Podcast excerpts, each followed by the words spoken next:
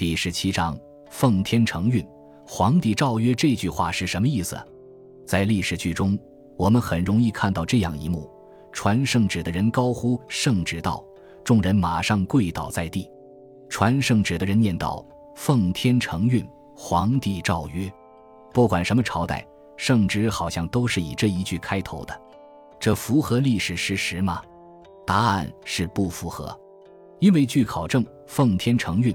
皇帝诏曰的最早使用者是明太祖朱元璋，依据就是“奉天承运”中的“奉天”，其实指的就是奉天殿，取意遵照天意，即皇帝的权力受命于天。而奉天殿正是明太祖朱元璋所建的。因三百六十八年，朱元璋在南京称帝后，建造了一座皇城，并将其中规格最高的朝会大殿命名为奉天殿。燕王朱棣迁都北京。后来建紫禁城时，又将奉天殿原封不动搬到了北京。关于此一说，清朝大学者于越也有考证。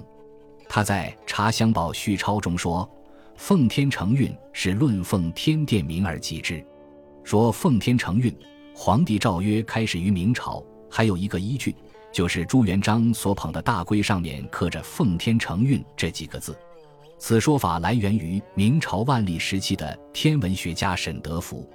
其实，明朝圣旨的开头并不是“奉天承运，皇帝诏曰”，而是“奉天承运，皇帝诏曰”，意即奉天承运皇帝朱元璋颁布的诏书。